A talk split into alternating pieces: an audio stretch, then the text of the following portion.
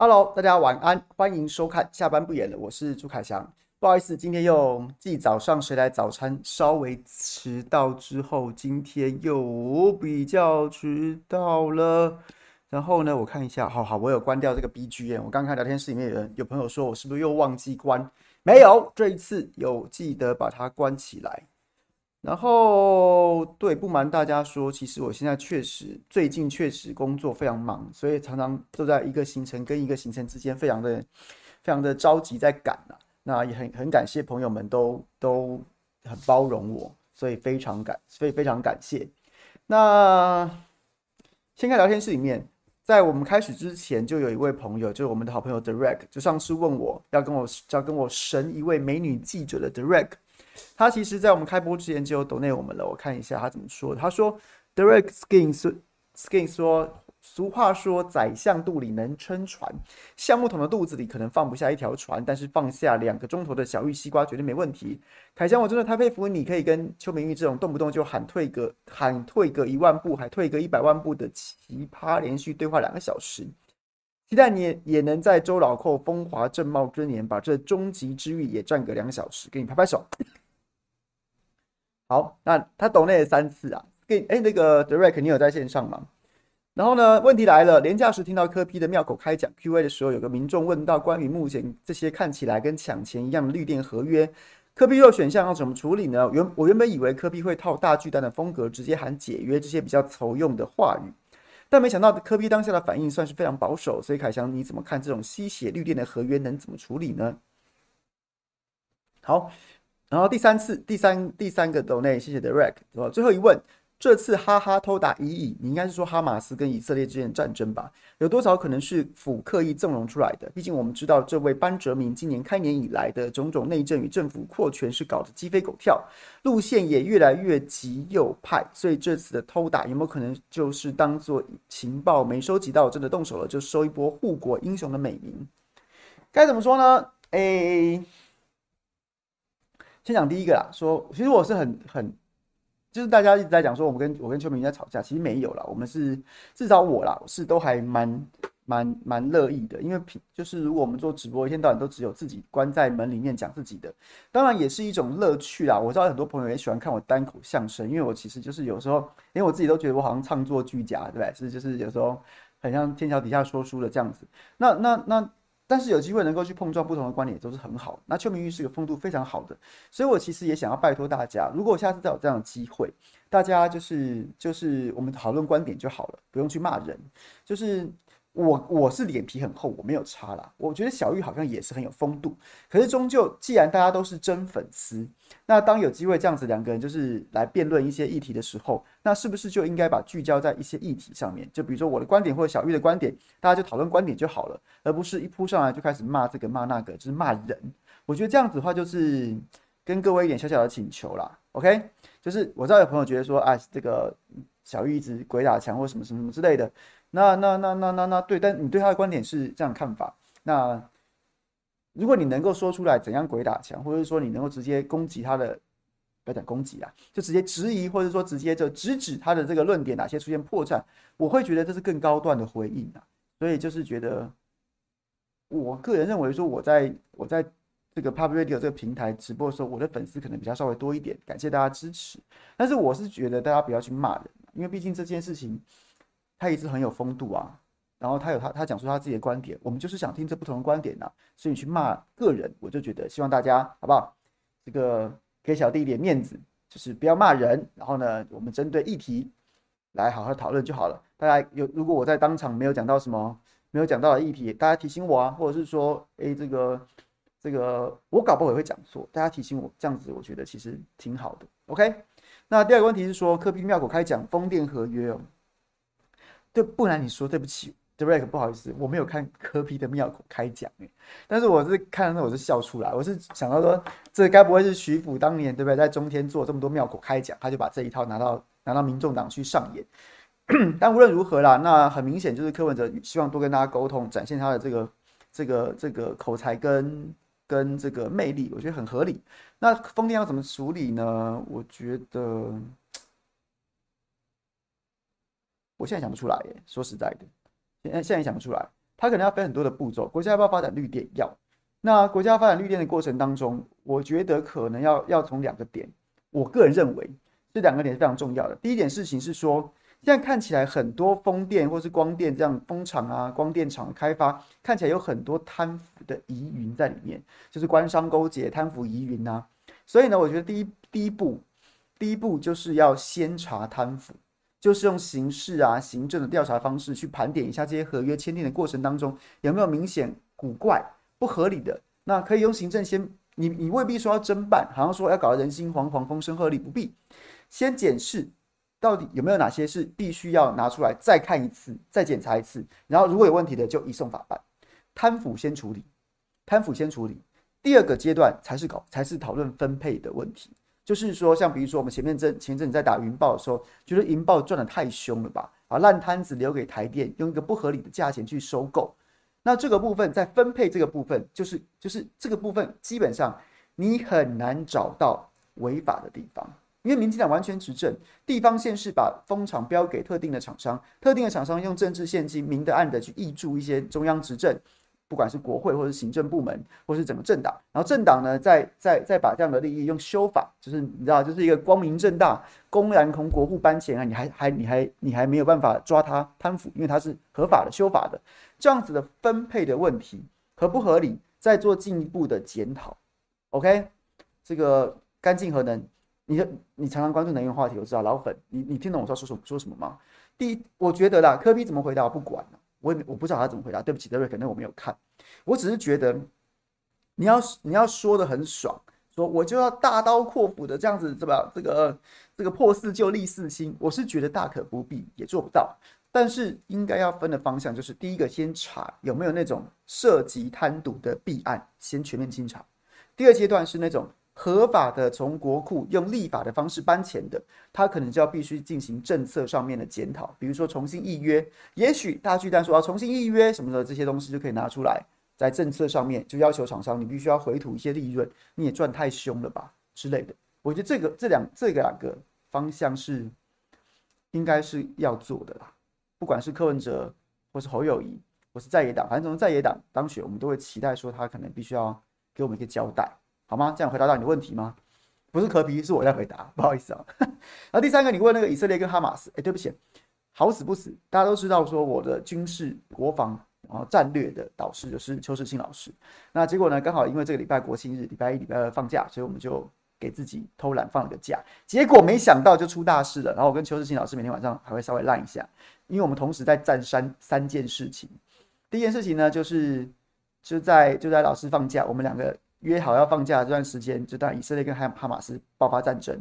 然后第二来就是呢，以色列跟哈马斯爆发战争之后的同时间呢，俄罗斯、俄罗斯、俄罗斯国防军看起来这个乌克兰的所谓春季以来的大反攻是已经失老兵疲了。所以在几个点，我我们原本没有预想到的顿内茨克的这个阿夫迪夫卡方向、还库皮扬斯克方向，然后就开始这个发动反攻，看起来还颇有进展。过去几个月，过去一年多来。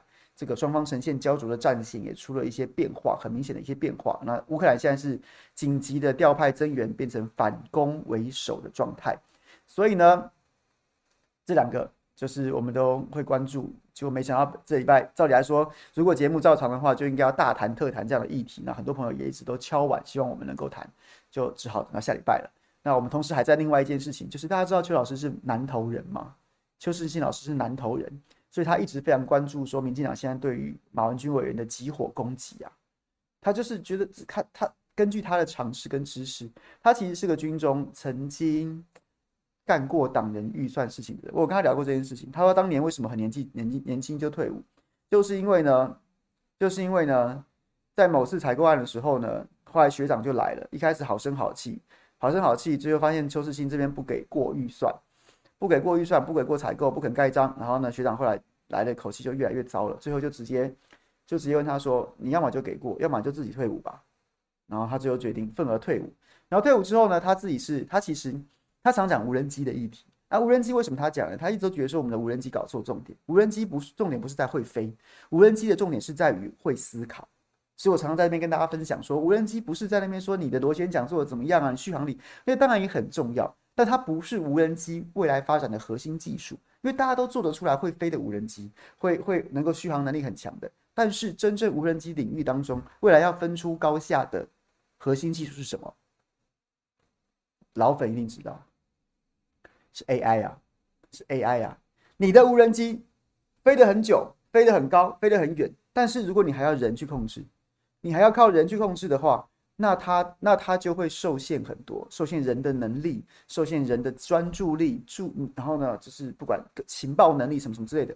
可是如果你的无人机搭载的是，你只要把它发射出去，它就会利用 AI 自动寻找标，是自动寻找寻找目标，自动还回传情报。自动判别敌我，那恐怕就那恐怕就人类的战争会从此典范转移啊！从此典范转移啊！以后过去，以后以后未来，可能部队当中最基础、最基本的、最基本的是步枪兵，上去就不是机枪兵了，上去可能就是无人机兵了。对，大概是这个概念。OK，对，干净河南跟小美不愧都是老粉。你都知道，说我们讲过好多次，邱老师也跟大家讲过很多次，无人机的发展核心技术是 AI，不是不是飞的飞行能力啊，飞行能力。OK，所以回答你刚刚这个问题，我不敢讲。我知道你可能你是不是有在看说，我记得我们早先在一周军事杂谈都没有谈过，说这个以色列竟然爆发反政府示威，而且里面很妙的是看到有政府，好像有，好像有这个欧美，尤其是美国的情报单位介入的影子。对，大家如果去看一周军事杂谈，早先也有，就是因为这个现代政府，现在以色列政府的司法改革，然后呢，就是不被民众所信任，所以以色列前一阵子也爆发了民众走上街头的示威抗议，然后结果呢，就里面就很有那种颜色革命的一些一些迹象，感觉好像美国有在后面去资去赞助或资助或支援，那大家觉得很很匪夷所思啊，以色列，以色列应该是对不对？大家都知道什么深层政府啊，什么什么之类的。就是你会很难想象，美国去颠覆以以色列现有的政府是为了什么呢？那当然，这个连牵牵涉到很多的阴谋论啊，比如说什么啊，这个这个这个这个右翼政府啊，然后呢，就是就是可能被美国警告啦，又或者说美右翼政府可能在这这一波当中，因为政权不稳啊，所以他就是要这个这个干脆将计就计，就像是就像是很多史料。就像是很多史料也讲说，一九四一年十二月之前，其实罗斯福早就知道日本要攻击珍珠港了。这个情报是被罗斯福压下来的，因为当时我记得没错的话，珍珠港前夕那时候日本海军那个铃木什么的，就是那个海军参谋长，然后他其实还在美国进行谈判，然后结果呢，他说就是有很多后来阴谋论讲说，罗斯福当时就已经知道日本要动手了，但罗斯福就觉得说，当时美国还是那个反战的气氛。我只好，对不对？就是先承受第一击，我才有办法顺理成章的在政治上面排除那些反战的障碍。那现在以色列这个这场战争，包括为什么这个摩萨德世界顶尖一流的情报单位会完全无法？哎，五千发火箭弹这个运输你都没发现，所以很多人有这样阴谋论。可是问题是我现在没办法跟大家证实，所以我只能说，对，我有看到这样的报道，可是我没有。没有想法，Derek，不好意思，你今天抖内我们三次，但是你的几个问题，我都 我自己认为我都没有回答的非常的非常的精准，但是就先跟你报告，那我将来一定会，接下来一定会逐步的找答案。下礼拜我跟邱老师直播，这个已经直接预约了，一天礼拜一要把这个俄军反守为攻，然后呢就是。乌军匆匆忙忙的在重新布防这件事情，就一定讲一整集啊。那礼拜二我们就来讲以色列跟哈马斯这场战争，一定也是讲一整集的，搞不好一集都还不够。OK，来，那再看一周这个礼拜四还有朋友其他提的问题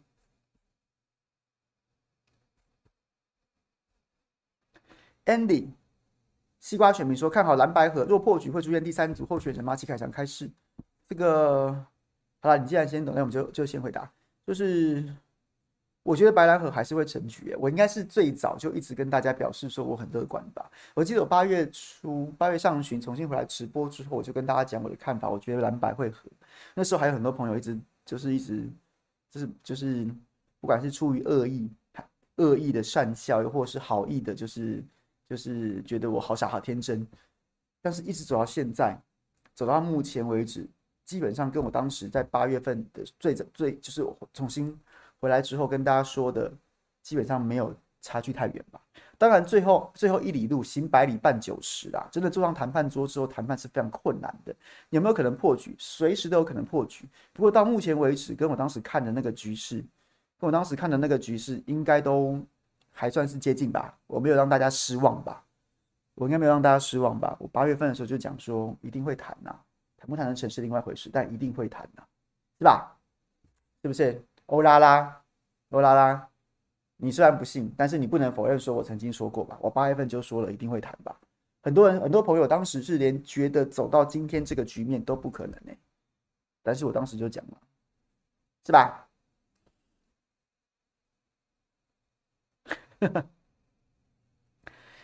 所以会出现第三组候选人吗？我觉得谈不成就会三组啊，搞不好还四组。但是谈不成就这样子啊，我早上有说了，我觉得。我会觉得我会我会死心哎，会心灰意冷哎。那个，我就直接跟大家讲啊，我早上就讲过了。如果谈不成，柯文哲跟我就直接讲，我上次总统大选我是投韩国瑜，跟韩国瑜跟民众党的不分区，然后区域立委我们这边是罗明才跟跟另外一位民进党是谁啊？陈永福吧，我忘记我投谁了耶，我忘记我投谁。说真的，因为我。我我我没有觉得这个区域立委很重要，因为罗明才一定随便都当选，但我我也没有特别欣赏他。那你说就是因为这样，我去腾开盖陈永福，我不记得了，有可能有，也可能没有，但但重要吗？不重要。那我我当时是这样，二零二零年的时候我是这样投的。那二零二四如果蓝白谈成了，不管柯正侯副、侯正柯副，我都投得下去，我都会投，而且我会我会在未来他们谈好之后的每一天用。用尽我能尽的力量，就像我在四大公投之前那样子的，那样子的，不断的跟大家就是来讲述概念，然后呢，再提醒大家，提醒大家哪些事情我们应该关注，用那样子的力道来来尽我所能的来争取大家的支持。我就我会讲，我会只会讲。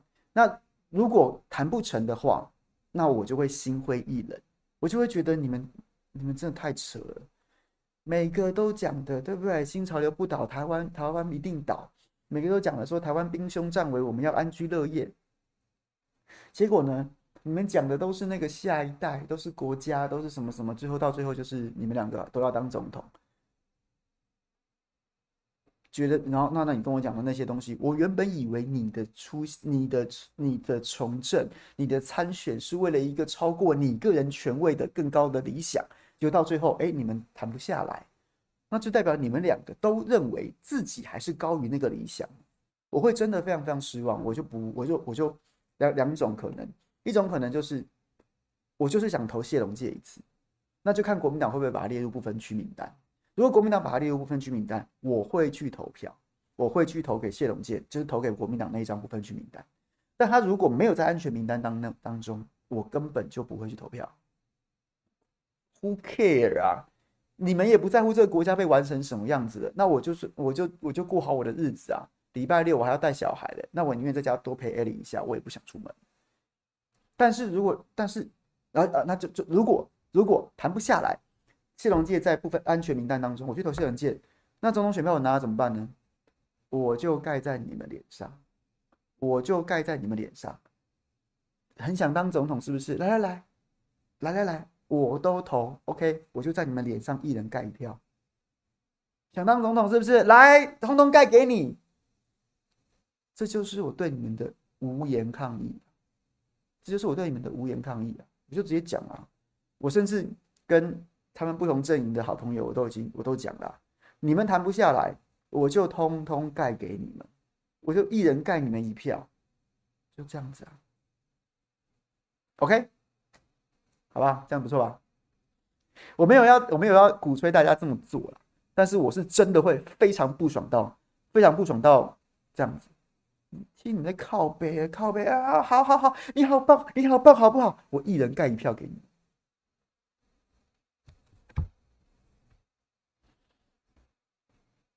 啊，大家可以参考了，但我没有要，我没有要鼓吹，我们还是希望他们，我们还是我们还是希望他们，他们能够谈得下来。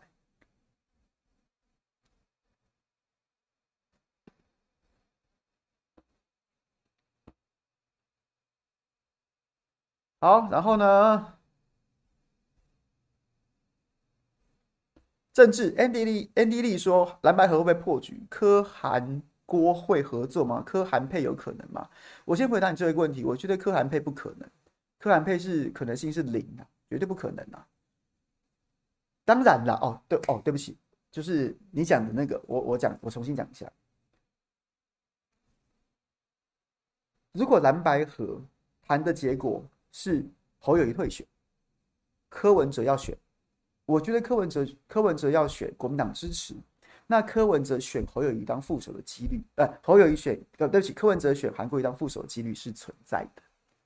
OK，但是这个双重变数，它有两个变因，第一个三个变因哦，第一个变因是蓝白合谈下来，谈下来了，就是我不认为韩国瑜会在蓝白不合的情况之下，直接直接脱党去跟柯文哲搭配，这不可能。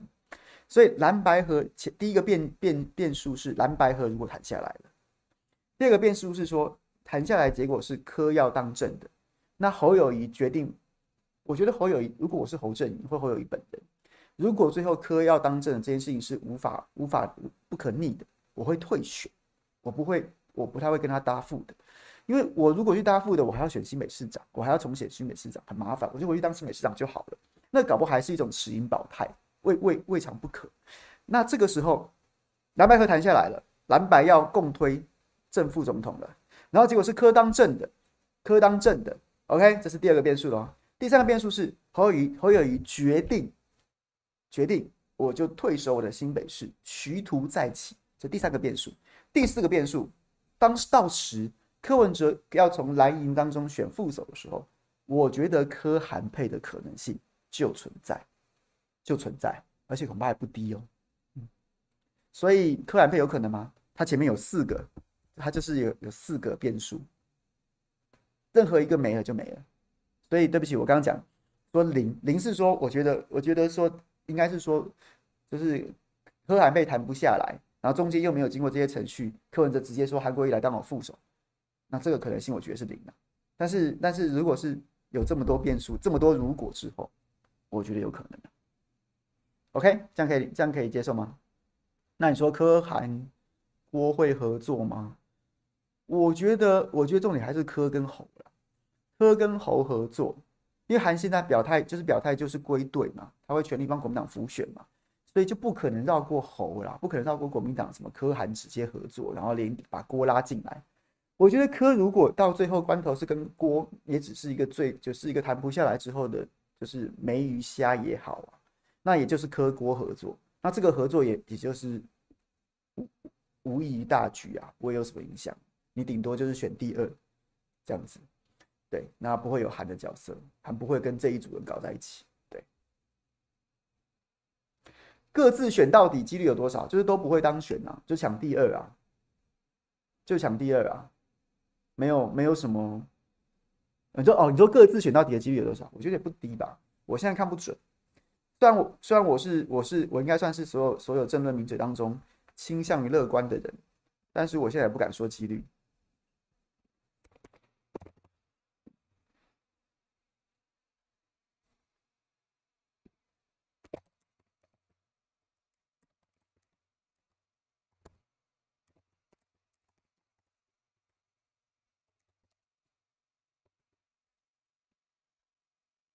OK。所以这个这个我看一下啊，我看一下，我看一下，看一下。所以 Andy，你的问题太多变数了，我我勉强只能从柯韩配这边回答。蓝白合会不会破局？我觉得不会破，但是会谈到什么程度，我不敢说。柯韩郭，我觉得不会合，我觉得不可能这三个人直接结盟绕过国民党。那就算跟国民，那所以他现在这边这一局当中，你跟国民党谈崩了，不可能是柯韩郭，韩一定不会出现这一局。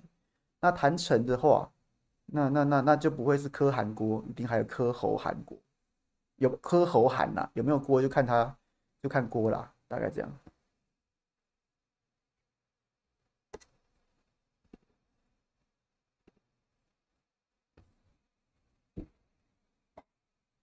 好。阿潘说：“金溥聪对上黄珊珊，蓝白河还有戏吗？其实金溥聪对黄黄珊珊这一局当中，我没有不敬的意思，但是我真的觉得，其实这件事情就他其实两个摆出来就是国民党的一场戏耶。就是国民党其实就是谈判这种事情啊，你就会知道说，就是怎么说，两两个候选人之间，然后呢，不管是演说啊、造势啊，或什么场合，你都可以经过很精心的设计跟包装，造成一种事来。可是谈判这种事情，它就是两个人直接等于是坐下来对弈了，那就是高下立判。所以你就看，我觉得，我觉得国民党让金溥聪跟黄珊珊对谈，然后黄，然后民进党，然后民众党就是不得不上这件事情。其实国民党就已经在做一个威力展示，就已经在做一种威力展示。什么意思呢？金溥聪是帮马英九操盘过市长选举，在很困难的情况之下打败陈水扁。然后又又又又几乎以破快要破百万票的的绝对优势去碾压李应元的，然后呢，他又操盘两次的总统大选，两次的总，你说二零零八那一次好像啊，这个这个是那时候是国民党国清河啊，然后国清河那时候马英九是顺风顺水，好，那时候那不管怎么样，金溥聪还是马英九重要的幕僚，让马英九拿了七百六十五万票，直到去直到上一届才被马才被蔡英文总统打破。那二零一二基本上那时候很多国青对不对？就是老人们纷纷都就是不想鸟你马英九，觉得很生气，大家都干掉金溥聪，他还是赢了、他是他是这一路以走来，几乎就是就是台湾，大家应该听过谢龙介讲这个故事。他觉得放眼台整个台湾，能够操盘总统大选等级的操盘手，大概两蓝绿加起来不超过十个啊。那民进党就什么邱毅仁那些都不用讲了，他都觉得他都觉得后来帮蔡英文操盘那些，什么洪耀福、洪耀南这些都还够格啊，还是要邱毅仁这种等级啊。只是蔡英文那时候实在太顺了，那美国却倾全力帮忙。然后呢，国民党可能早先林峰正在连战那个年代算，那也许也许也许宋楚瑜身边有一些这个省省议会的老臣，省省政府时期的老臣勉强，那金溥聪就算一个。那你就看金溥聪，金溥聪对黄珊珊，黄珊珊的政治生涯，他选选赢的最高层级叫做台北市议员，他连立委都没选赢过。那那那他是柯文哲要要来谈，就是谈这这个的这这个最重要的最重要的蓝白和这个谈判的，所以很多人就就是。你就会觉得这就是，其实大家就是对民众党质疑就是这样啊！你真没人呐，你真没人呐，你真没人呐！你黄珊珊为什么可以在坐上这个谈判桌？是因为他很有实力吗？是因为他很有实力吗？不是啊，是因为柯文哲没人加柯文哲信任啊！好了，那我们用正面的方式去表述，就是柯文哲也派，就是柯文哲也，他黄珊珊坐上这个谈判桌的唯一筹码就是柯文哲可能可能重用他，除此赚没了。你要资历没有？你要什么什么什么战战绩没有？什么没有？这这是这就是这就是现实啊！所以所以我觉得，所以很多人也是因为这样，所以就就不看好，就觉得说这个也差太多了吧？这也差太多了，你要怎么谈啊？柯文哲怎要怎么样不被侯友宜全鬼话旁体啊？那到最后就只剩下一招，就是不管就是要这样。然后，好，所以就觉得两边会破局。我最近有听到这样的说法，就是说其实派黄珊珊就是去吵架的。那这当然也是一种说法啦。可是我觉得，我觉得这不是没有可能呐。可是我基本上还是觉得两双方合作才会是彼此，才会是才会达到彼此的最大利益，才会是彼此的最大利益啊。所以，嗯，就这样。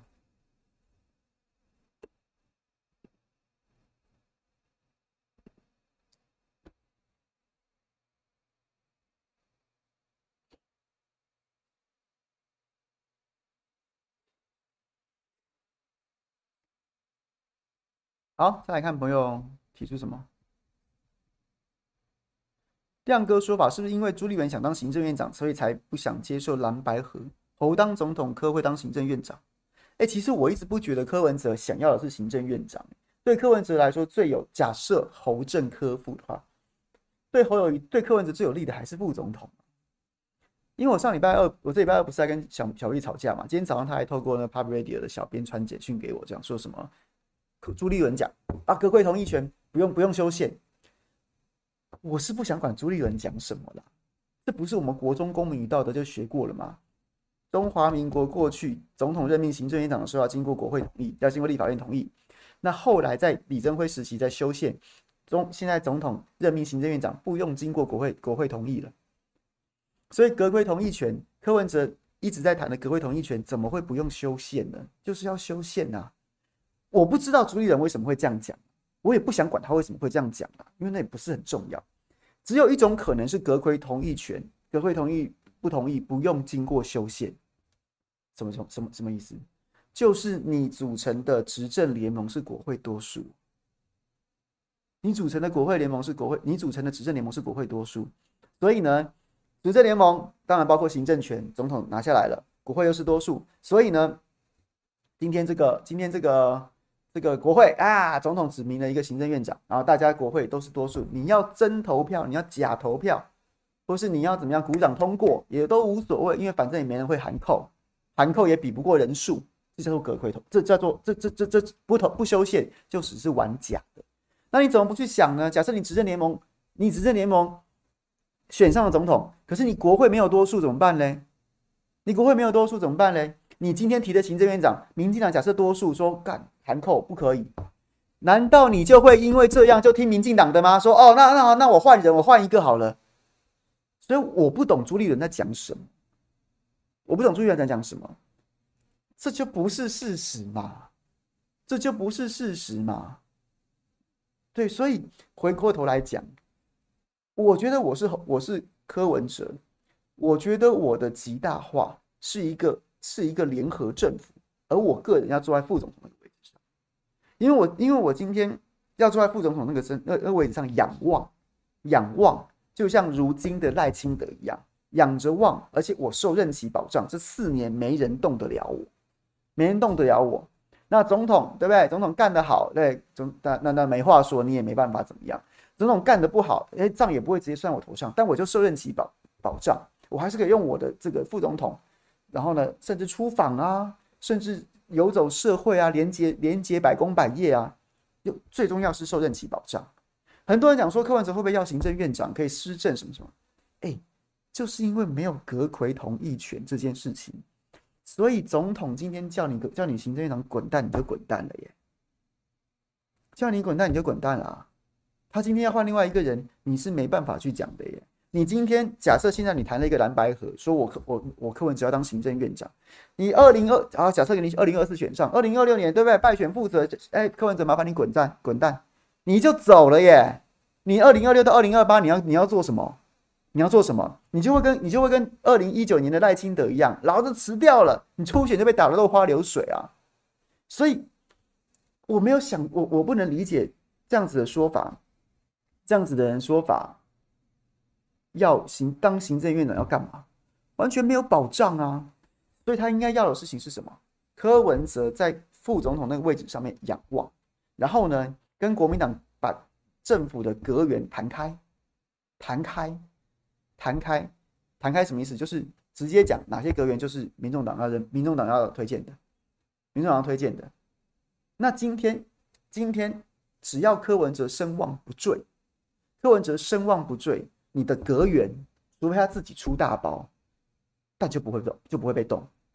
要换可能换行政院长，可是柯文哲声望不坠，行政院长国民党任命的行政院长被居然被换掉了，换来一个院长，你这个阁员还是会继续在啊？因为柯文哲声望是作为这些阁员的支撑，你内阁支持度下降了，除非特定阁员真的出包，不然重新组阁的时候，柯文哲指定的人会留任啊。因为你还是需要，还是需要连接副总统的政治力量，这才是有办法让国民政民政党撑撑久一点啊。你行政院长，你你你今天假设二零二零二六年然后大败，然后民众说我要换内阁，内阁做得太烂了。你二零二六如果真的换掉了，你就你就什么都没了耶。行政院长是没有任期的耶，所以我就觉得，嗯。嗯，阿贤讲的是内行，是真正政治内行人讲。二零二八有卢秀燕，但是柯文哲也想选。二零一八有卢秀燕，我我就直接问大家，也不用投票了，我相信大家答案都差不多。卢秀燕，卢秀燕比侯比侯友谊强吧？卢秀燕比侯友谊强吧？所以柯文哲跟跟国民党撕破脸，二零二四这一局选崩了，选崩了。柯文哲说：“我们我们二零二八再再战一次。”你觉得你二零二八遇到的对手赖清德连任不在话下，国民党是谁？国民党很有可能是卢秀燕呢。那你就再重演一次二零二四这一局，你觉得你有选得上吗？那柯文哲二零二四选不上，二零二零要选没选，二零二四选不上，二零二八再再。二零二四，然后沙卡都谈不下来，没选上。二零二八再谈一次沙卡都谈不下来，没选上。你柯文哲有几个四年了？我觉得这才是，我觉得柯文哲怎么会不想这个？很多粉丝我就是要柯批但柯文哲一定会想这件事情啊。你二零二四这局没谈下来，你二零二八就遇到又遇到卢秀燕啊。你二零二四这局谈下来，不管你当正啊当正的不用讲，当副的，二零二八你搞不好还比较有道理去选总统哎、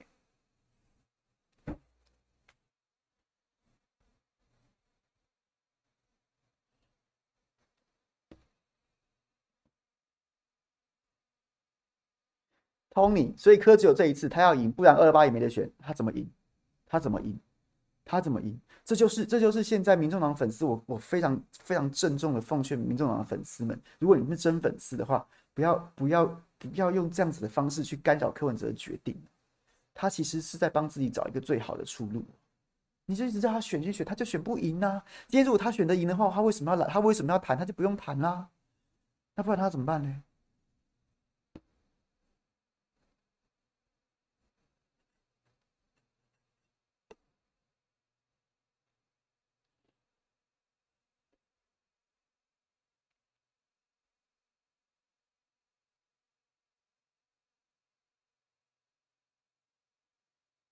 丁杰林说：“觉得二零一八有卢秀燕是觉得侯选不上。如果蓝白合谈不下来，二零一八二八就是卢秀燕了。如果二如果二零二如果二零二四谈不下来，就是赖清德稳赢啊。你蓝白都回家吃自己啊。那二零二二零二八就是卢秀燕的机会非常大啊，因为他现在国民党内声望最高，他资历也够。他那时候两，他都那时候台中市长也卸任了，不选总统要干嘛？除非他个人想退休，不然的话就是就是他啊，还有什么好讲的？”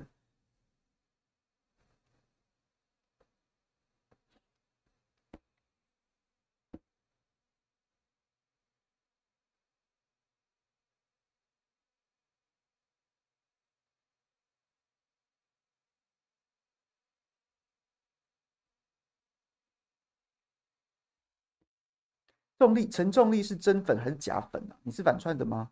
出路不是给人给的，自己打出来，怎么打？怎么打？现在看不出来，怎么打？你要怎么打？你要怎么打？你要怎么打？早上我提出一个观点，就是我觉得蓝白合这件事情，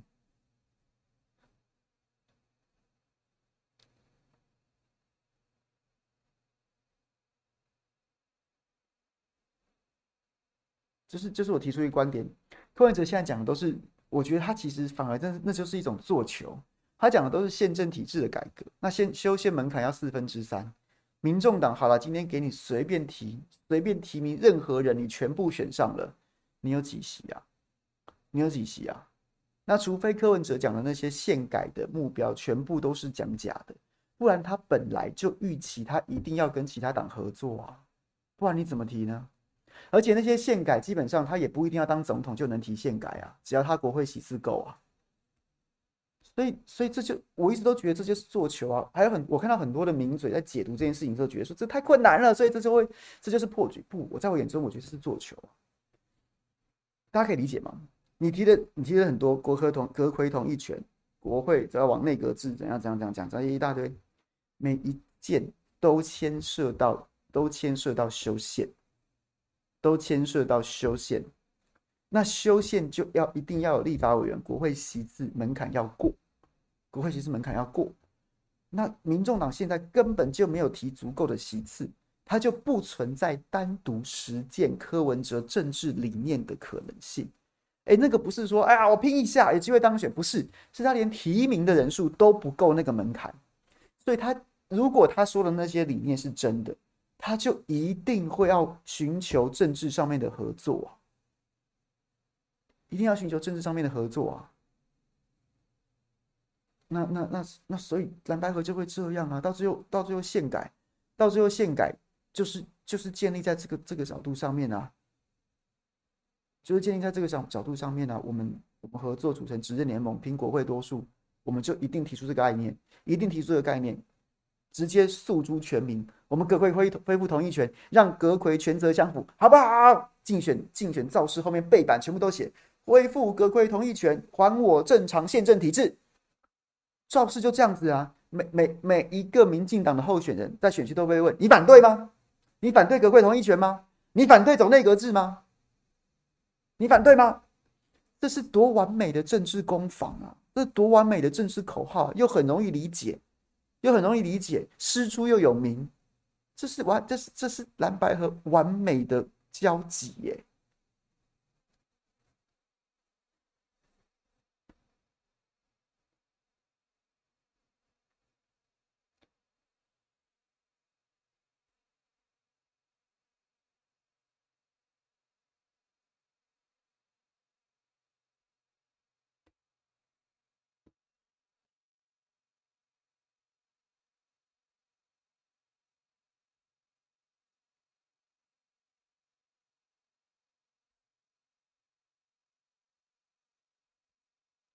政治是要感动人，没错。重力英雄，政治是要感动人，没错。那你提的理念你都做不到，你感动谁啊？你知道你知道感动的事情是什么？今天你提了一个很高的目标，然后呢，你即使现在能力不足，但是你非常努力的、非常努力的想要达成这个目标，在过程当中，也许你跌倒了，也许你力有未逮，也许你你你你就被被被被重挫了，但是你还是努力的去往那个目标前进。幻化到现在这个怎么整？就是你提了一个很高门槛的修宪，我们要一个正常宪政国家。然后，但是你在过程当中，你使了非常多的，你就用尽了非常多的努力，包括什么？你席次不够，你要找人家结盟啊！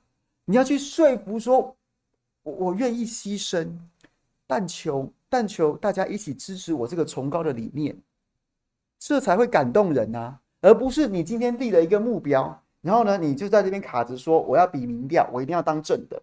哎，那那人家说，哎，那你你你不好意思，你席次不够，你愿不愿意牺牲来换取这个目标的达成？呃，没有没有没有，我要比民调，我要比民调，我要当正的。哎，那那可是那个目标你们之间有落差，你们之间有落差，那那这个怎么办啊？不管我要比民调，不牺牲的政治人物不会感动人。OK OK，不牺牲的政治人物不会感动人。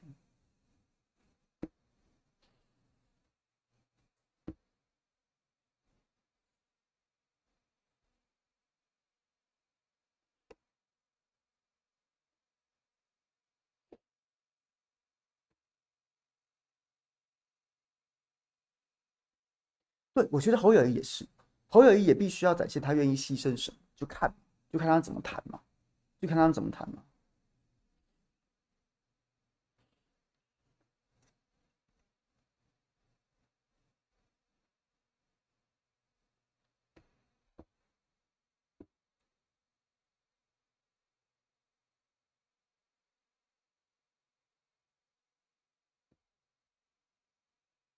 你让我觉得。民调高不高这件事情，我一直都一直都不觉得很重要。这也不是我现在改口，我一直都跟大家讲说，我觉得不重要。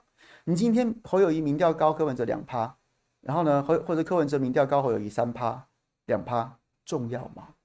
重要吗？各位重要吗？重要吗？不重要啊，因为你们两个都不会赢啊，你们两个都不会赢啊。你们两个都不会赢，所以今天侯友宜高民调高一点点，或是柯文哲民调高一点点，讨论这有什么意义？这就这就无聊啦。然后，那你说，因为民调要作为谁胜谁负的谁胜谁负的的的的依据，我也觉得不合逻辑啊。因为他民众党粉丝现在一直讲说，那就是要这样。我我一点都不 care 这件事情。只有一种状况，民谁胜谁负，用民调决定谁决定谁胜谁负重要。是在什么情况？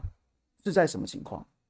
是在假设柯正侯负会赢赖清德，侯正柯负会输赖清德的情况之下，民调谁胜谁负才有重才重要。不然不然那不是那是个不同的情境啊，那是一个不同的情境啊。今天赖清德啊，你可能赖萧配或赖清德摆在这边，柯文哲在这边，然后赢侯友宜一点，或是侯友宜在这边赢柯文哲一点，这个高低有什么重要？所以所以要比民调只有一种有意义，就是侯跟柯加在一起做，加在一起做，柯正侯负赢，明显赢。侯正柯负输，明显输，这才有意义啊！不然要用民调一翻两瞪眼的意义是什么？我不懂啊。所以就那假设两个都输，那你就不是用民调来谈了嘛？对不对？就是如果如果今天赖赖清德在这边，侯正柯负跟柯正侯负两个都输赖清德，哎，但是追进了，那请问一下，民要谈的？就不是用民调一翻两瞪眼，而要谈什么？而要谈说，在未来这场选战当中有哪些优劣势，甚至你可能要谈到未来执政的稳定性跟彼此之间的条件。同样的，两个都赢，你可能也要再进到第二阶段去比说，哎呀，双方的这就是不要觉得每个提说执政稳定度或者政党实力这件事情都在跟你乱扯，因为你两个都赢。那你就真的要去思考说，接下来如果这个这这这个组合赢了之后，这个国家要怎么怎么施政，怎么执政啊？那柯文哲的问题就是头重脚轻嘛，就他一个人跑单帮嘛，民进党就民众党就没了嘛，他所有都要跟人家借嘛，他所有所有人都要跟人家借啊，他连新竹市政府都填不满呢，这就是问题呀、所以所以很多人讲说民调不不可能一翻两瞪眼，不然怎么办嘞？不然怎么办嘞？他本来就有很多东西要纳进来谈呐、OK，这样能理解吗？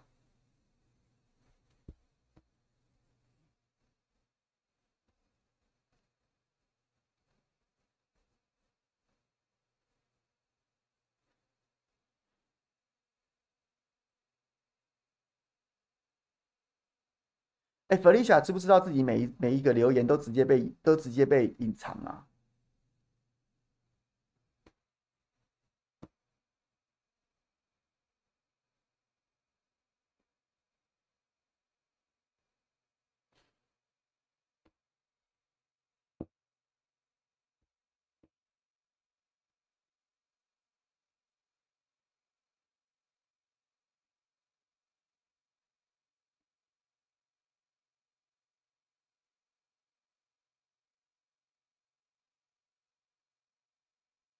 我不知道区域立委怎么谈，但是我觉得，对，我确实，我觉得，我觉得该就是前面讲柯文哲要牺牲，国民党也要牺牲啊，所以我觉得我不知道会怎么谈，就看他们怎么谈吧。但是就是现在要卡在那边说什么，啊，这个一定要什么民调，什么民调，然后呢，好像民调多不了不起，我就不觉得这有很了不起啊。而且这讲这个就是，除非你是刻意的，就是不懂不就是刻意的要把它当成一种筹码。不然的话，一天到晚喊民调，那就是那就是你是真傻还是还是还是还是天真呐、啊？就这样、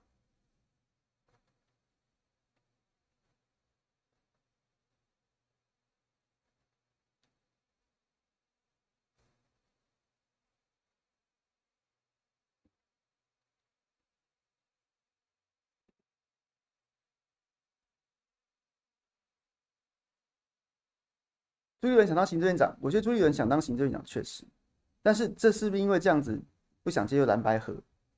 因为柯想当行政院长，我就不接受，我就不相信后面这一点了。我不觉得柯文哲会想当行政院长。黄永汉跟邱明玉一样都回来平行时空，邱明玉就算了，黄永汉到底怎么了？这个我们就不评论。有兴趣的朋友可以直接去问暐瀚哥。Kelly 说黄曙光力挺哥哥，呃，黄珊珊力挺哥哥黄曙光，这时柯文哲又没声音了。我非常不屑黄珊珊去力挺黄曙光那篇文章，我非常不屑。其他事情我不管，我觉得非常不屑。黄曙光是公务员，国安会资委，海军上将，前参谋总长，他可以随便说军火商卖台，立委立委为了蝇头小利一直在搞，然后就人就消失了。刑事诉讼法两百四十一条，公务员知悉犯罪，在执行职务的过程当中发现犯罪行为，有告发的义务。因为告发，不是得哦，不是得哦，不是你说你你高兴要告发不告发都没关系。是应该要告发，必须要告发。你躲到不见蛋，你算什么啊？你算什么啊？啊，黄珊珊在那边扯，我家怎么祖宗八代啊？他讲三代了，怎样啊？关我屁事啊！黄曙光就出来面对他，他点的火、欸，哎，他点的火、欸，哎，本来就该查一查啊。郭熙的录音档里面，开口闭口，邵维扬啊，跟邵讲一下，跟黄曙光讲一下，就可以开始弄啦。哎、郭熙出去外面仗着你黄曙光的招牌，黄曙光是知情包庇，还是他也被蒙蔽了？不用查吗？两件事情，一件事情是郭，一件事情是黄曙光自己讲的，自己点的火。你交代一下吧，你应该主动提供证据。你几年前不告发都已经都已经违法了，你现在还不去自主动到案说明要提供证据，你像话吗？你这是一部分，另外一部分是郭熙的录音档曝光里面有这么多、这么多、这么多，郭熙仗着黄曙光在在外面，对不对？对对，海军还揣船颐指气使指点江山的，你黄曙光是什么角色啊？你不用到案，你不用查，不用立案去查他，所以黄珊珊是在在讲什么东西呀、啊？哎，我实在很不想讲。黄珊珊过去也是郭熙的辩护律师，哎，郭喜的辩护律师，哎，是要串起来吗？你知道让大家把，你知道大家想起来这件事情可以串在一起吗？我非常不屑这一篇声明，非常不屑啊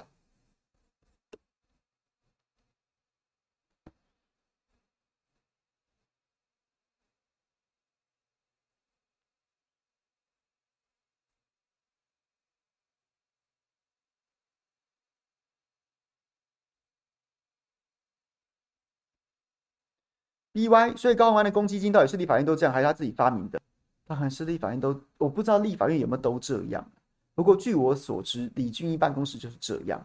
因为后来小那个他的助理小兔一直说是高宏安跟李中庭教他这样干的，但是我得到的消息是他在李李俊毅办公室就这样干。所以当时李俊毅跟高虹安就是，呃，对，李李中庭跟高虹安就是选进去之后要接力李俊毅的办公室的时候，然后就有跟小兔介绍，那小兔就是很很热心的跟他们介绍办公室啊，未来未来的新新主人啊什么什么的，然后他们两个人就觉得他很不错，然后就留用留用他继续做办公室，所以他就是那一套就拿到这边来的，就这样，就这样。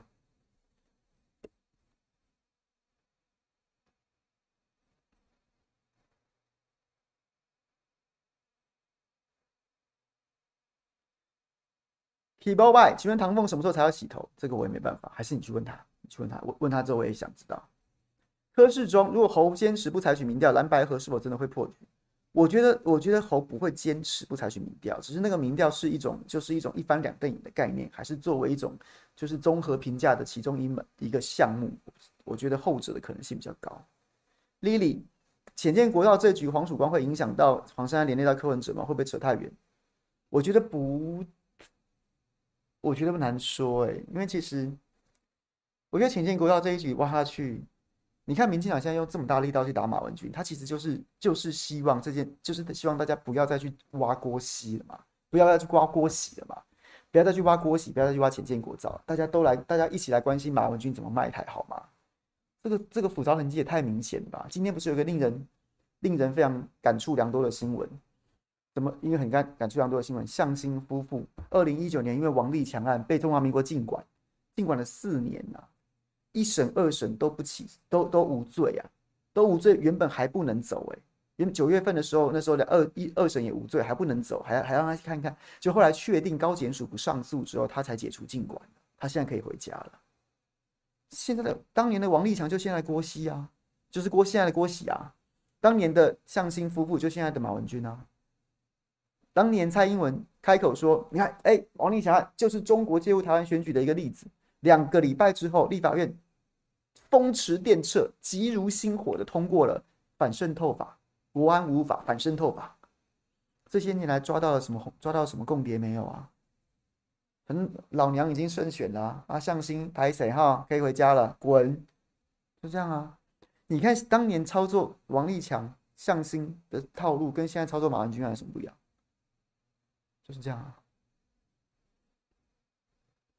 那所以现在是还在拉扯，民进党看起来占了上风，民进党民进党这个饱和攻击看起来占了上风，但是如果潜舰潜舰国造真的真的，也许在哪个时间点获得突破，我觉得他会是大案，他是蓝营支持者最在意的那种，用国防搞钱呐，他会让大家想到什么达政案呐，讲到扁政府时期啊那些贪腐啊什么什么之类，那个记忆全部回来。那个时候黄曙光绝对自身难保，那会不会烧到黄珊珊？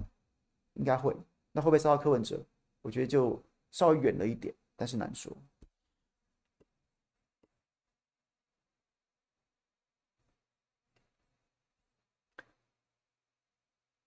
冰雅说：“周三为什么自己放假？因为因为巧心早上去战斗蓝记者会啊，所以我就顺便放自己假。OK，好，后面还有讲的，讲的什么？MC 券，谢谢谢谢姐。BY 说我是蓝白河那派的，但民众党派珊珊去谈，我怎么觉得这就不会合了？珊珊不是反对蓝白河的鹰派吗？很多人是这样讲的，那就看吧。因为我觉得大势所趋，要一个人。”去把这件事情破局，我觉得不太容易。然后我觉得柯文哲是要和的，我啦，我觉得我完全没有问过任何人，我只是觉得柯文哲的言行看起来是要和的，所以就再看看吧。胖番薯说对国民党有点失望，比民调或辩论都不敢吗？那要比 BMI 比年纪嘛？不解。我觉得，我觉得民调该比啦，但是民调是怎么样的比法？这件事情我就前面讲的，你要做什么样的标的呢？侯科科侯还是侯科各自？然后或或是说。又或者说里面的细项你要怎么参考呢？你要怎么参考呢？你要做很细的民调吗？还是怎么怎么？就是有哪些哪些交叉分析？然后或者是说，或者是说，那假设两个都赢赖清德，或两个都输赖清德，科侯科侯配都赢，侯科配也赢，然后或是两个都输，那又该怎么比呢？第二就是你今天比分比完了，你第二个要比什么打击率吗？还是比投手防御率？这这是这这这个本来就要坐下来谈的嘛，所以我觉得该比，但是怎么比？可以可以，可能要经过一些技术上面的讨论。那明辩论，我就觉得去辩啊，我就觉得侯友宜没什么资格推推推脱辩论。大家知道吗？像直辖市长这个层级的辩论，其实是没有法律规定的，就是都是各阵营自己约。但总统大选的辩论会是法律规定的，证监会跟辩论会是法律规定的，一定要办。那假设你侯友侯大侯大市长，你出来选总统了，难道你也要推诿吗？你也要到时候推说啊，我不想辩啊，我这个不要辩，我那个不要辩。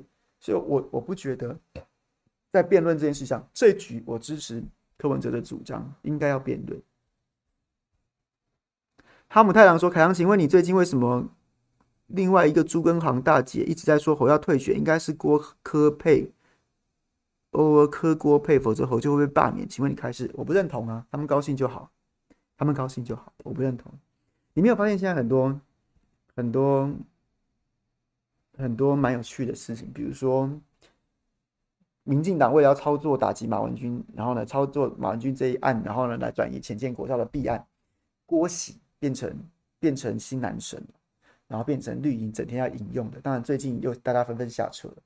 然后呢，民民进党绿营现在非常害怕蓝白合真的合，于是呢，你有发现谁变成另外一个两个字的你意想不到的人，变成党媒的新男神吗？大家有注意到这件事吗？谁谁谁没有注意到吗？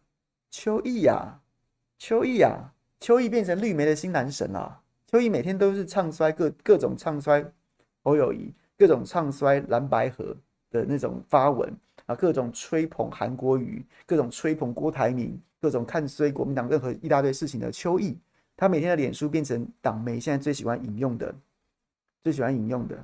然后呢？还有在某个被认为说这个这个深蓝的频道，哎，开启直播节目了。你觉得这个，各位，你觉得这都偶然吗？你觉得都偶然，背后没有没有金主的吗？这个话讲讲太白，我怕我有，我怕我要发布自杀声明了。这背后没有金主，OK？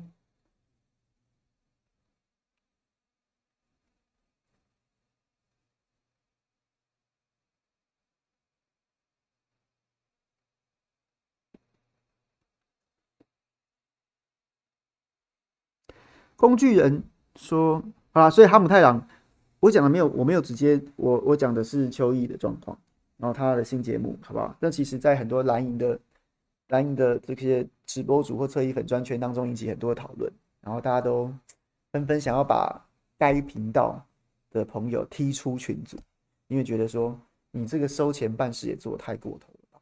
哇，这是八卦，这个懂的人就懂。好，然后呢，所以他们太阳，你讲说朱学恒跟黄光芹、光芹姐，然后他们的看法，我就直接讲，我没有要评价的意思，反正我不认，我不认同。然后他们高兴就好，OK。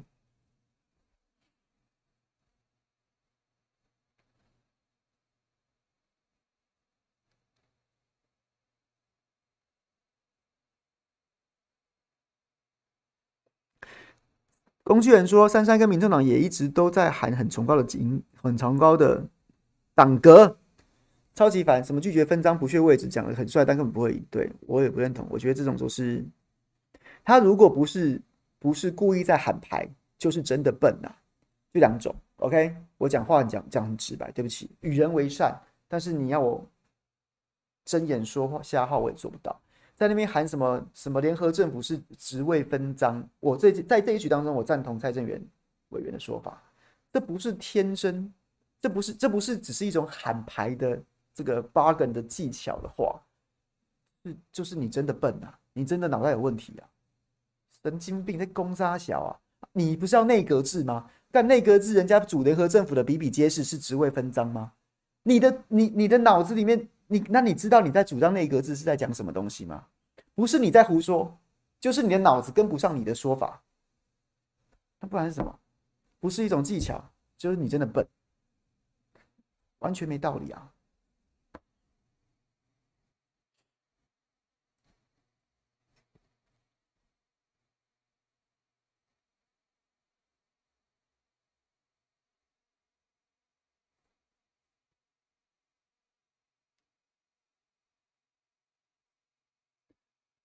明秀说：“觉得忧心没关系，就是日子好好过，很快就有答案。我觉得搞不好这，我觉得搞不好一两个礼拜之内就会有答案，就大家可以决定要不要订一月十三号的机票了。”赵薇说：“邱老师真的好惨，为了不让他休息，哈马斯突然袭击以色列，看他这两天都忙翻了。他应该也是忙得很开心，因为他就是喜欢研究这些事。”绝情说，近期的绝情说，基本上今年已经是民进党历来最弱势的一次了。在野党这样都还赢不了，没有以后了。你这样的忧心，其实我也是某程度是同意的。Ariel，民进党呃柯文哲民众党明显就出那张嘴，但为什么国民党弱到无法反击？我也不知道。Kenny，Kenny 说柯文哲与侯友宜猜拳三十战二十胜，决定胜负，没比这个更公更公平的。如果两个民调都赢，或两个民调都输，嗯，干脆你就猜拳。哎，其实我也不反对，没有差。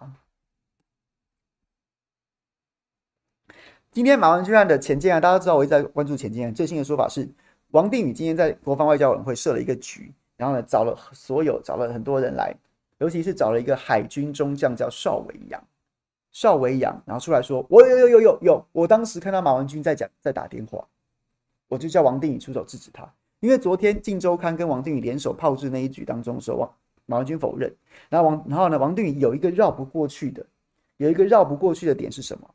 就是啊，你是主席啊，你看到马文君在打电话，你为什么不叫他滚出去啊？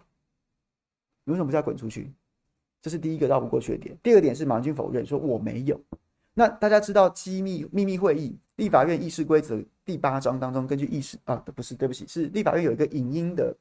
保影音资料的保存规则啦，秘密会议不准录影，可以录音，但是录音秘密会议最多保存一年，其他公开会议都是永久保存的，但是秘密会议只保存一年，而且只能录音。所以呢，为什么王定宇可以现在敢在二零一九年三月二十八号这场会议上面一直讲那些情节，跟《镜周刊》串通好来讲，然后写这个故事啊什么什么的，然后言之凿凿，然后呢讲的这样天，然后天桥底下说书一样。因为他知道不会有证据啊，他可以用众口铄金、三人成虎的说法去讲。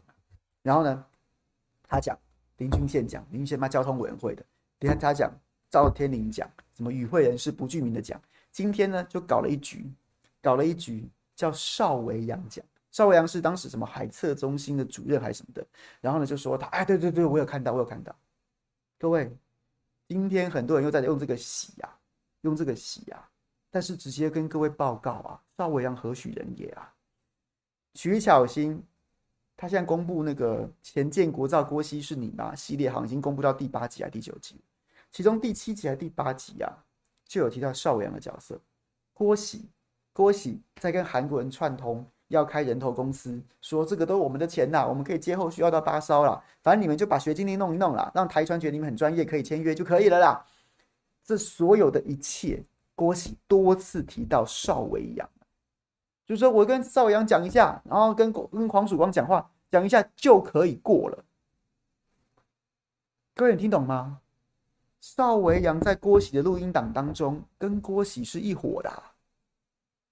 他在那边教韩国人怎么样诈骗中华民国政府，讲了那么多有的没的啊，一拉子有一大堆阴阳合约、造假别经历、造假输出许可，然后干机密、开人头公司，然后呢找财务，然后呢骗台船，怎么样诈骗海军，讲一大堆。你们搞定了之后，我去跟少讲一声，跟黄曙光讲，就可以走了，就可以过了，就可以过了。所以邵维扬是是郭喜这一口这一伙的，他有充分的对，他有完全充分的动机去造假抹黑啊！因为如果如果这一局不把它转移到去攻击马文君，大家回来回来挖潜舰国造，邵维阳会倒霉啊！你跟郭喜一伙的，那个录音档里面清清楚楚提到邵。邵就是邵维阳，可能可能郭喜私下迁出迁出他的时候都讲说，我跟邵讲一下，就是我们有时候讲长官，我跟那谁讲一下，我跟那个什么讲一下，我跟邵讲一下，他跟郭喜一伙的，这种人在法院都不能当证人呐、法官会说，哎、你跟他不是一伙，啊，你的证词是有多大可信度？所以今天有没有王定宇找邵维阳来说，哎、欸，有有有有有有，我我有看到。死无对证呐、因为没有录影，录音保存一年已经没有完，只是就是没有录音录影的概念呐、大家我们就把马文军，我们把马文军讲死好，讲死好了。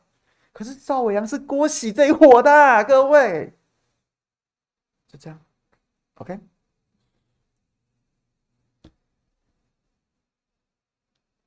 所以各位今天看到很多人要去洗这件事情的时候，你就告诉他们，或是你把徐小新贴的那个那个那个档案贴给他们。邵伟阳、郭喜共犯啊！邵伟阳、郭喜、郭喜一伙的、他讲话能信吗？他讲话信，他讲话能信？你也相信？你也相信这个王定宇是是去是去严若芳家里面租房子，然后用马桶的吗？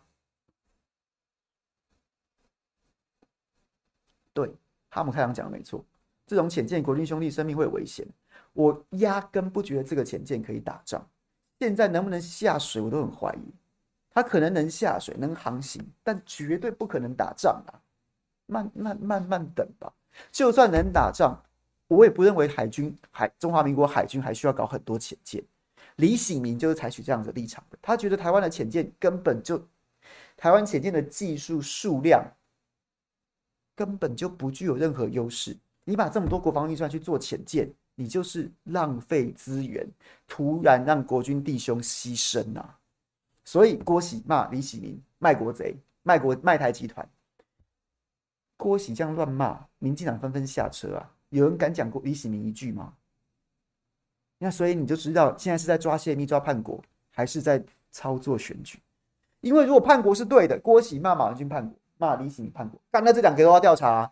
但民进党现在只敢讲马文君，不敢讲李喜明，然后纷纷下锅洗车，然后继续讲马文君选举啊。傻子，看不懂嘞。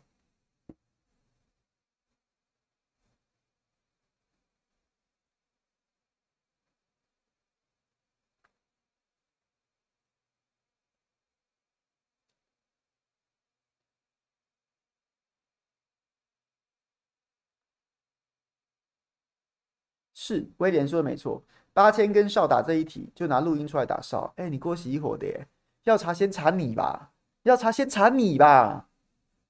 不过，全市长说邱毅最近脸书批评赵少康，蔡正元批评黄珊珊，看来正义兄弟要拆伙了。这我不好说。我也没有完全认同赵少康董事长昨天开那一场，要当统哭可以啦，但是就是有一些细节安排，比如说张志刚跟侯侯汉廷同台，九个人怎么样八仙过海。我今天早上说你是印印度阅兵吗？大家不在笑印度阅兵，一台摩托车上面一台摩托车顶多坐两个人，他坐二十个人啊！你这是你这是一个印度阅兵式的造势吗？那就只有八个立委席次，你找九个人来喊八仙过海，那是谁要？还是大风吹啊？对不对？吹什么？吹没位置坐的人？这这是这在干嘛？在干嘛？然后呢，你要抛你的政见，在场也不见得每个人都买单你那个政见，因为有可能有的人选区不一样啊，什么什么的。你政治性宣誓也就算了，你去讲那么细节的政策，那不见得每个人都支持。然后有很多人是去到那边才发现说，哦，还有共同政见哦，那但是我没有要支持诶。然后再来是，人家现在蓝白要合了，然后现在要谈理念、谈政策，那、你现在丢这个，然后那那所以是大家都先背书赵浩康。后来发现柯文哲如果不买单，然后然后呢，金普聪跟黄珊珊谈一谈，然后最后发现说有些政策可以，有些政策不可以，然后大家再回去叫赵少康改一次，然后政联合政见再用立可白涂掉，我觉得有点多啦。但是基本上那个场子让大家能够聚在一起，尤其是侯友谊跟柯侯友谊跟韩国瑜聚在一起，没有拉在后面讲悄悄话，这对这这对国民党当然是好新闻啊。对，就是所以细节荣获还有更好可以做的更好的地方。但是基本上我不会批评这一场，我觉得这场办的很好。对，就是除非你是那种一心想要臭国民党，然后想要扒韩国瑜大腿的，那韩国瑜跑去跟侯友宜合体，你当然会不高兴啊。我就不讲名字了，大家懂的就懂。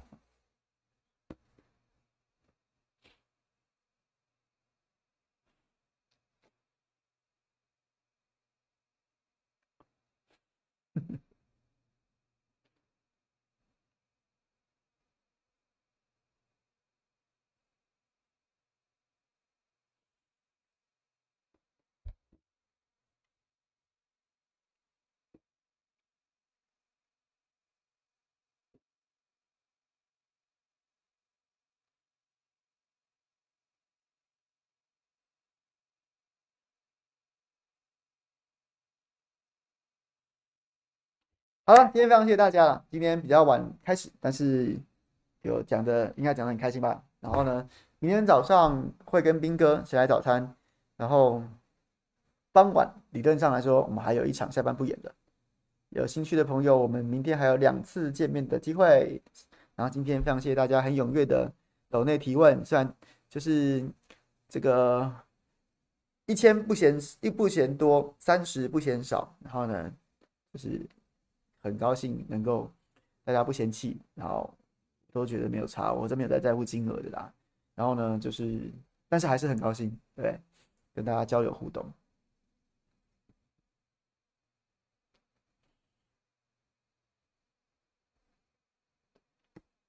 谢谢大家啦，明天再会啦，拜拜啦。